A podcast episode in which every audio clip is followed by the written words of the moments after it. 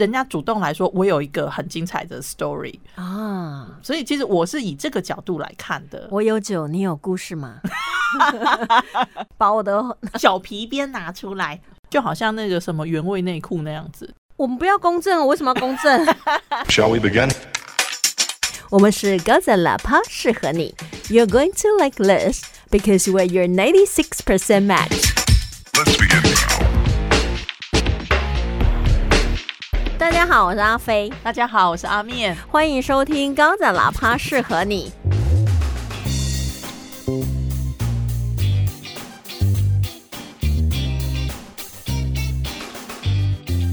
今天心情很奇怪，起起伏伏的，是真的。感觉就是好像已经瘦了三公斤了，因为用完全身的精力。哦我现在待会可能会语无伦次哦，因为我大脑已经没办法动了。大家有什么想要知道的，我帮你们问一下。小姐姐，你的生日啊，三三什么呀？三什么？三维啊？哦，有人会想要知道我的三维吗？哎、应该应该会吧？你确定人们都对不知得到的事情有点好奇。？OK OK。不过其实为什么内心会这样起伏这么大呢？今天很难得的，就是有听众主动的要来让我们采访他走歹路的人生历程。他传私讯给我们说他是诈骗集团的高层，嗯，问我们想不想要访问他。对，而且就是他想要跟大家分享一下，就是这个社会的黑暗面。那我们又是暗黑小姐姐，所以我们就觉得说好啊，暗黑应该是很适合我们来采访。对，只是因为我们暗黑是暗黑在剧方面，对，可是你知道一下子转到了实际的人生的 reality，所以我们真的还是太嫩了。我不知道我们要在努力的茁壮自己。应该怎么讲呢？其实，在之前要访问之前，我内心就很多小剧场。啊，真的吗？我一来又怕说我们问不到痒处，这个访问就没有什么意思了；嗯，二来我又很怕说我们会不会就是好像变成人家宣传诈骗集团很好的一个工具被利用了。哦，其实我也会担心啊。嗯我其实比较担心的是说，会不会在我们的价值观的影响上面，反而去影响了这个采访的公正性？我们不要公正，我为什么要公正？我弃恶如仇啊！对我痛恨诈骗呐。我对啊，是啊，就是其实我们知道这是不好的，可是当这个人他已经付出了代价的时候，他想要让。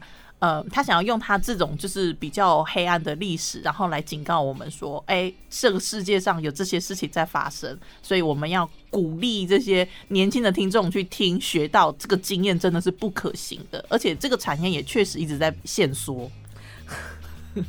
所以我其实内心是非常听听众朋友们可能看不到，但是我脸都纠结。我真的是觉得好像看到了那个小笼包一样，真哎、我以前18的外号就叫小笼包哎、就是很喜欢皱眉头。没有，因为我们家就卖小笼包啊。哦哦，真的吗？对啊，肚子饿，可恶！我外公做的小笼包真的很好吃，他是做发面的那一种，还是死面的那一种？两种都会做。当我们就是死面的已经卖完，大家还是很想买的时候，我们就会现用那种温烫水来把它发面，就是不一样的口感嘛、哦，下次来做个阿斯玛这样的，嗯 我觉得是绝绝绝。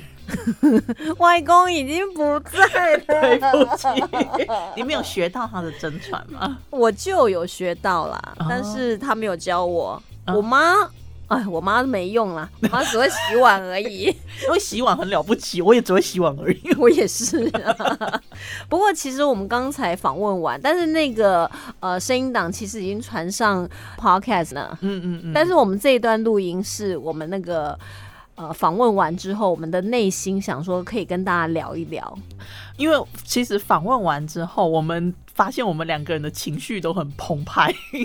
就是我其实还想要再问一些更可怕的问题，就是可能会冒犯我们的受访者。嗯，但是其实后来我们有在私讯跟他讲的时候，他就说：“哎、可以再犀利一点。不早讲，”我觉得其实他已经带了一点，就是好像准备要被我们拷问的情的那个准备来了，结果我们反而对他还手下留情，把我的小皮鞭拿出来，不过，其实如果你不了解我们现在在讲什么话，你要回去收听我们上一集的 podcast，再来听我们这个内心的转折，会比较进入状况。那你自己呢？其实我那其实一开始是阿面联系的，他跟我讲说。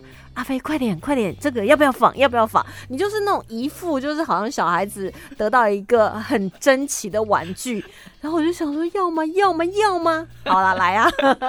呃，OK，好，先说我自己内心的小剧场好了，因为他主动来跟我们联络的时候，我自己心里是想说，嗯，我没有想到说原来做 Podcast 还有这样的机会，对我来讲就是好像 I talk you listen，但是人家主动来说，我有一个很精彩的 story，这个呃有一点就是警示的意味，那你要不要来参与？啊，所以其实我是以这个角度来看的。我有酒，你有故事吗？我有九层塔，你有咸酥鸡吗？我有香菜，你有欧阿米耍吗？我以为你要说我不吃香菜之类的。我吃香菜啊，OK，我不吃韭菜啦。哦，嗯，好，那韭菜盒子你就哎、不要再讲吃的。韭菜盒子我吃哦哦，因为韭菜经过就是韭菜盒子的那种煎的过程，跟韭菜水饺是散发出不同的风味。韭菜水饺真的是我认为是蛮臭的，但是韭菜盒子就不会。嗯，后来我有问过我姐，她比较会做菜，她说因为煎的过程当中，那个韭菜的味道就没有那么的浓烈，哦，所以它可能散发出来的味道是我喜欢的，但是煮的时候就会，哎、你知道有人在煮韭菜水饺，你整个厨房、整个家里都是韭菜水饺的味道，很可怕。最可怕的就是如果吃完的话，啊，打嗝，打嗝什么味道都不会好。但是其实因为我很爱吃韭菜水饺，我就是喜欢那个味道，就像臭豆腐啊，对不对？臭豆腐好吃啊 exactly，有的人觉得很可怕。Like eating shit，，like smelling shit。但我觉得臭豆腐真是难闻呐、但是吃是好吃。哦，对啦，不过回到我们的诈骗集团，回到这个的话，就是后来跟他联系，我就是想说，因为我本身我们一开始的时候就是在做自己在聊剧，然后我就想说，那是不是让你来决定说要不要采访？可是其实我讲实在话，我真心的是希望说能这个采访能够成，因为我希望就是他讲的这个。社会的黑暗面真的不是我们一般人会遇到的，我那时候就可以感觉出来，你真的很想要防，所以我一度是有打退堂鼓，然后我还跟阿面讲说，不然你自己防好了。可是你知道为什么？我不是怕访问，我是怕我如果中途整个。就是我内心会用比较严厉的方式去质问他，或是拷问他，甚至是搞不好跟他对杠。那我很害怕我这一面会突然爆发，嗯那这样可能会对于我们的受访者，因为他也接受过法律的制裁了，嗯，这样对他来讲可能是不公平的，所以我是有点担心我自己的反应。哦、就是怕说突然爆起来，就是骂他说你就是不对，对啊，或者是说讲了一些不好听的话。对，但是其实他在访问的过程啊，跟他的这个人生经历，大家可以去听上一集嘛。但是我自己的感觉就是说，除了拍路拍路唔汤行之外吧，就是我有明显的拍感喽，拍喽唔汤行，不是拍路。拍谁哎、？我没有想到有一天我可以纠正别人的台语。我哇，我成功了！我讲台语的时候，人家说你不是台中人哈，我说对，我台中医院出生的了，了不起啊！哎是不会讲我。出生的时候是那一家医院里面哼有史以来最胖的一个小孩，破纪录，了不起，这个了不起。四千一百公克，哎、那算巨婴，巨婴啊！而且问题是我妈那时候才五十出头公斤，可但怀你的时候，才对她已经怀到后面就一个肚子那么大。我傻眼，因为你现在很瘦啊。然后我跟你讲更妙的一件事情，因为我就是破那个记录嘛，嗯四千一百公克，所以大家就哇，这小孩子也太胖了吧！我小时候照片真的很胖，白胖胖的，对，就真的很胖，四千一百公克。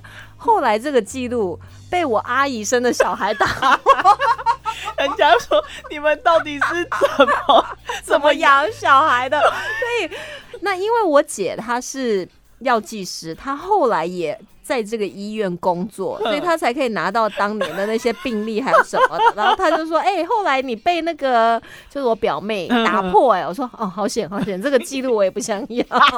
你你想知道本医院最胖的出生儿是什么？我现在第二名哦。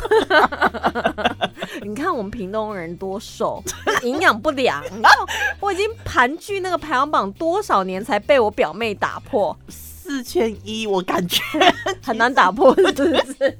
真的吗？因为其实大家后来越来越注重养生啊。我就不知道我妈到底她那时候吃了什么东西，我也不知道啊。我真的不知道哎、问她她也不你想，你应该要问的是你阿姨，因为毕竟打破你的记录。哦，可是因为我阿姨本来就比我妈胖，哦我觉得我妈厉害就在于她非常瘦。得对耶，她五十出这样顶着你，她应该她是不是不显孕的那一种？就她怀孕人家都不知道。可是我已经是她的第三胎了耶。你说第一胎会那个颤抖，但是后来应该都是会比较大一点呐、没有没有，我觉得诶倡导的人他就是会这样哎。我不晓得，但是其实说真的，讲到我的出生，我妈其实他们是不是很开心的？有点失望，应该很大失望吧？我觉得。如果在那个年代来讲的话，应该是啊。而且我爸那时候还安慰我妈说：“你看他长这么胖，他就跟个男生一样。因为这样反感觉起来，你爸爸的态度、心态反而比较开朗一”点。可是你知道他们对我做了什么事情吗？他们真的很过分呢、他们给你名字取叫阿南之类的，对他们就帮我取了一个男生的名字，，sorry，就是很有期待就对了。他们已经知道我是女生，他们还硬要给我取个男生名字，那也没有关系。嗯，其实我小时候我哪会知道，对不对？对对，然后后来呢，因为我越来越瘦，越来越瘦，越来越长得就像女生了。嗯，他们又突然觉得说，哎、万一他这样顶了一个男生的名字，这样也不太好。他们就又帮我换了一个名字，就换成我现在的名字。哦那他们也没有告诉我，这也没有关系。但是有一天我去看那个户口名簿，我才突然觉得这人是谁。然后我二姐就那种一副那种幸灾乐祸，那是你啊，你想知道吗？你以前是男生的名字哦。然后我就说，那为什么你的名字也改过？他说，因为我小时候是也像男生。我就觉得我爸妈真的很离奇。因为他他们那个时候想要男孩子的那个心情，应该是蛮应该是啦。对啊，对啊，我原谅他们了啦，我原谅他们了。你原谅他们。对，那我要跟你讲，我出生的时候就是嗯那比惨就对，所以你出生的时候是男的，没有，等等。你这样子讲，其实人家很容易误会，因为现在看起来也像。没有关系。对，我跟你讲，像男像女都没关系，是男是女也没有关系，好像都没有差哎、没有问题。对啊，因为现在我很想当男生呢、真的吗？我很想享受那种站着上厕所的感觉，我只是不晓得有多爽。我只想要享受，不要每个月花那个生理用品的钱，这样，那就差很多了。那真的差很多，因为你不是只有使用，你可以不要用啊！啊。嗯，你知道那种妈妈前面那个人边走边流血，哎、你知道那种 笑到拍桌，给我留着，不准剪。刚刚拍桌的是阿飞哦，我刚才不是拍桌，我是差点把的，然后所以我就只好去扶那个桌角，所以才有那么大声的拍桌。你可以不要用啊，OK 的啊、你没有，我其实你还会担心啊，你担心说漏不漏啊，还有痛啊、不舒服啊、金钱症候群啊、那个食欲啊，哎、那都不是只是生理用品的问题。那个真的是女生，所以我很相信我妈妈一件事，就是她说女生就是少修五百年啊，你千万不要穿耳洞，不然你下辈子要当女的。你知道我们全家哦，我嗯外婆、我妈，然后我姐、我姐我，我们通通都不穿耳洞。真的太迷信了吧。对，就想说，呃，不能不能跟他赌啊，万一妈妈讲的都错，就这一个中了怎么办？因为我妈常就是你知道，哦我们小时候他们就会骗我们，然后用一些奇怪的让我们不要去做某件事。有一件事真的很妙哦，我被他骗了好多年。嗯，因为我们乡下的地方路不平嘛，所以常会有就是路可能上就有个挖洞，然后下雨天的话就会有水啊，就是会积成一个小水洼嘛。嗯那小时候我们就喜欢玩水呀、后来我妈就觉得说我们会去踩，因为都是泥巴地嘛，对对对乡下嘛，然后所以踩那个泥巴地或踩那个小水它，那个水会溅起来，我们袜子可能就会脏啊，或者是裤脚会脏。那我妈就觉得这样洗衣服她会非常辛苦，所以她就有一天她就把我拉到那个小水洼，她说：“你看，你看，你看下面是不是看到一个云朵？”然后我就说：“对，因为它会反射天空的那个云。嗯，他说：“如果你再继续这样踩这个小水洼，你就会掉进水洼里面的世界，你就回不来了。啊爱丽丝梦游仙对，然后我就是 我那时候很小，我就觉得说我不要，我要回来。他说：“那你就不要再踩了。”我说：“可是我以前有踩过啊。”他说：“因为那时候我们有跟那个呃水里的世界说不要把我们的小阿飞带走，可是现在他们好像是说谁踩就要把谁带走。”你知道我妈她还会因应我的反应，然后去继续骗我。哇，妈妈为了要不要洗衣服，对也是很用心良苦，很偷懒，然后后来我就偷懒什么？我就不去踩那个小水洼。嗯然后有一次我看我姐踩，我就说不能去踩，你会掉到水里的世界。嗯，然后她说谁跟你说的？我说妈说的。她说妈说的你也信啊？从小就告诉你说，妈妈讲话不要信。哎呦喂呀，要讲什么都忘记了，你妈妈从小就教你要为人向善。也是了。所以我那时候还蛮担心我们。呃，专访小二也会出什么火爆的场面？嗯嗯嗯嗯嗯，可是后来从他的反应，他好像觉得我们还不够犀利。对他其实觉得我们可以再问的再再深入一点对我下次我刚刚就讯讯息他，跟他讲说，那这样我下次就拷问式的问了。所以下次大家如果觉得说我们怎么机车啊，就不要，我们都是讲好的。那种哎、你们做人留点道德，好像有点口德，给人家留点后路之类的。没有，下次我们就要拷问。好，如果还有下次的话。所以其实我觉得在做 podcast 的过程当中，确实可以有不一样的那种感受，跟我在做广播会比较不一样。我其实还蛮相信一件事情，就是透过现在的科技啊，你把自己的想法跟你把自己放到一个开放的场合，一个 open area，其实他你可以吸引到一些志同道合的人，而且我也相信说小二也跟我们联络，是因为他想要替这个社会有一点正向的贡献。讲到他，你知道我在访问的过程当中，会常常就是出现的，就好像天使跟恶魔在小笼包脸，对，因为你知道，我就用了一些就比较严厉的口吻去嗯询问他。然后他就会说：“小姐姐，你听我说。”然后我就突然就觉得啊，他叫我小姐姐，我然后马上就会觉得说 啊，那我的偶包呢？快把我的偶包拿来！可是我又觉得说不行，我一定要把我内心想要问的就把它问出来。嗯嗯嗯嗯。可是其实我觉得，从透过这一次的采访啊，我我们真的也对这个产业链哦有更深的了解。而且你想想看，他听听他这样子讲起来，其实这个这整个层面，这是个整个社会层面，其实是比我们想象的还要庞大的。就是地下组织，其实本来它的运作这么多年，从古到今那种黑社会或者是地下产业，它一定有那种盘根错节的一个嗯综合连在一起。对啊，可是他这一次这样讲起来，我觉得。我真的觉得我们的执法单位啊也是很辛苦，而且我觉得我们自己真的要提高警觉。嗯，除了说早期诈骗集团是利用你的贪，但是其实现在是利用比如说恐吓或者是那种权威感，那个在心理学上也是有类似这样的研究，因为我们会惧怕那种穿制服的或执法单位。那你一旦认为他真的是执法单位，他接下来讲的事情不管有多荒谬，你可能都会觉得说，对对对，是是是，对，赶快把我的钱领出来给你去保管。就是我们在外人看新闻都觉得说。执法单位会到你家门口去敲门，叫你说把钱领出来，帮你保管，太荒谬。但是你在当下，因为你已经相信他是执法单位，你已经陷入了他给你那个营造的情境，所以你出不来。所以我真的觉得，如果说像我们自己有在接触，那你一定要关心你们家里他比较少接触这类型社会新闻的，不管是长辈或是晚辈或是平辈，你要多多跟他讲，不要说他真的被骗了，然后你才说，你看你都不看新闻，问题是你都不关心他。对，所以像有什么那种诈骗最新的手法出现，我一定马上打电话给我爸跟我妈说，我跟你讲哦，现在就是怎样怎样怎样，你们一定要怎样怎样怎样怎样，就是会跟他们讲。嗯然后你知道他有一次打电话给我说，有一个人他说他是你的高中同学，他要问你在台中的电话，我要不要给他？我说谁？然后他就讲了一个，哎、还真的是我的高中同学。我说可是我讨厌他，不要给他。其实我也不知道是诈骗还是真的是我的高中同学，就是赶快这样子跟爸爸妈妈讲，他们就会保护你了。这样对，然后我就说，我所有的国高中小学、大学同学我都讨厌，不要给他们电话。他说：“你是说真的还是说假的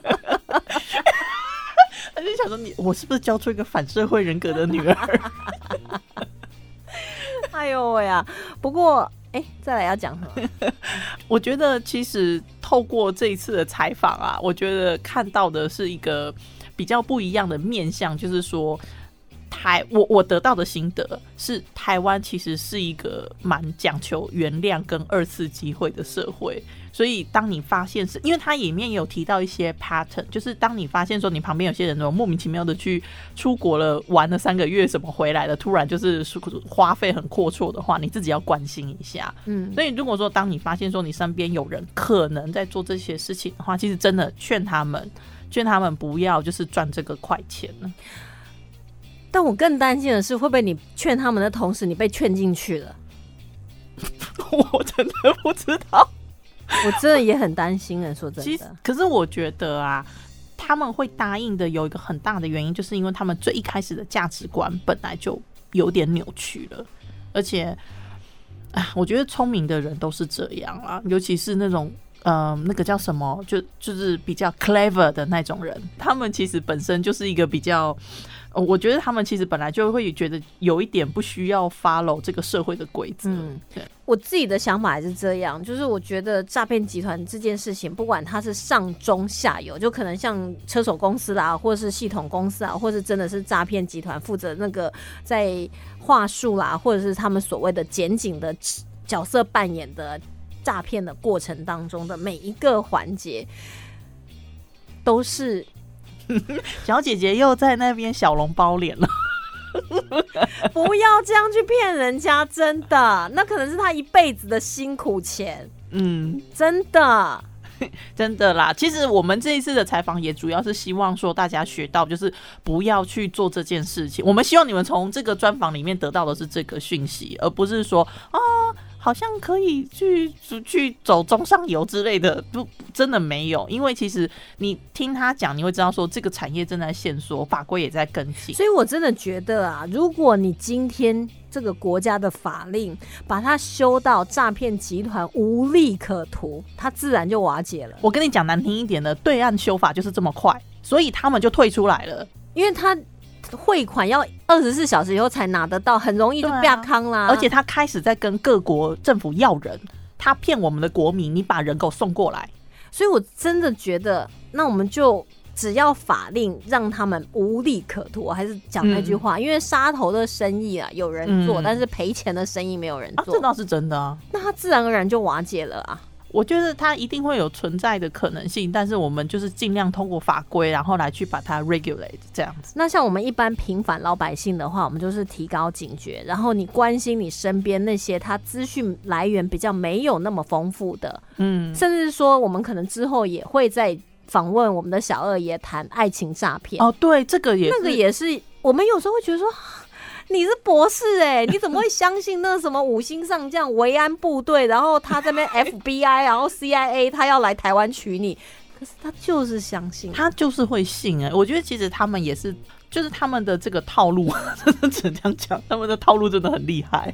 而且你知道，在俄罗斯他们有所谓的宗教诈骗，然后还有宗教诈骗啊，宗教诈骗就是他们也是一样，会锁定那种有生病的啦，或是孤苦的、啊，或是心情不好的啊、嗯会告诉你说我们念个咒语啦，我们帮你祈福啊，我们帮你怎么样啊做法，然后你的厄运啊、你的不顺遂啊、你的孤单寂寞就可以化解。然后你可能我帮你念呢，哦，这多少钱？然后大师帮你念多少钱？然后我再帮你做个什么，你再买个什么？哦，他他们其实这也是他们在俄罗斯很大的一个产业链，然后专门锁定就是郊区的哦女，性，然后还有独居者。所以他其实有点类似卖一个梦想跟希望这样子，是不是？他只是拿的比较夸张一点啊。就有点像是有的时候人家会说啊，这个是加持过的啊，哦放在家里就怎样、啊，直接用假的这样子的，对啊，就好像那个什么原味内裤那样子。几岁高中生、国中生的，但其实是中年大叔的内裤。为什么我会懂这件事情呢？你有朋友在卖原味内裤是不是？嗯 我们现在讨论的是诈骗的事情，那你怎么知道？没有，没有，问题是为什么要去买原味内裤？因为你喜欢呐、就是可是谁穿过你都不知道啊，就是这样啊。他买的是一个幻想，所以你觉得你买十五岁少女穿过的内裤，他就真的寄给你十五岁少女吗？喵喵，Baby，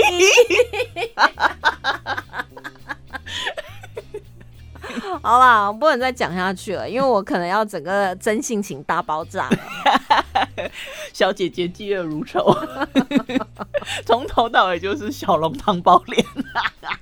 整个皱在一起。好啦 s e e you next time，拜拜。拜拜。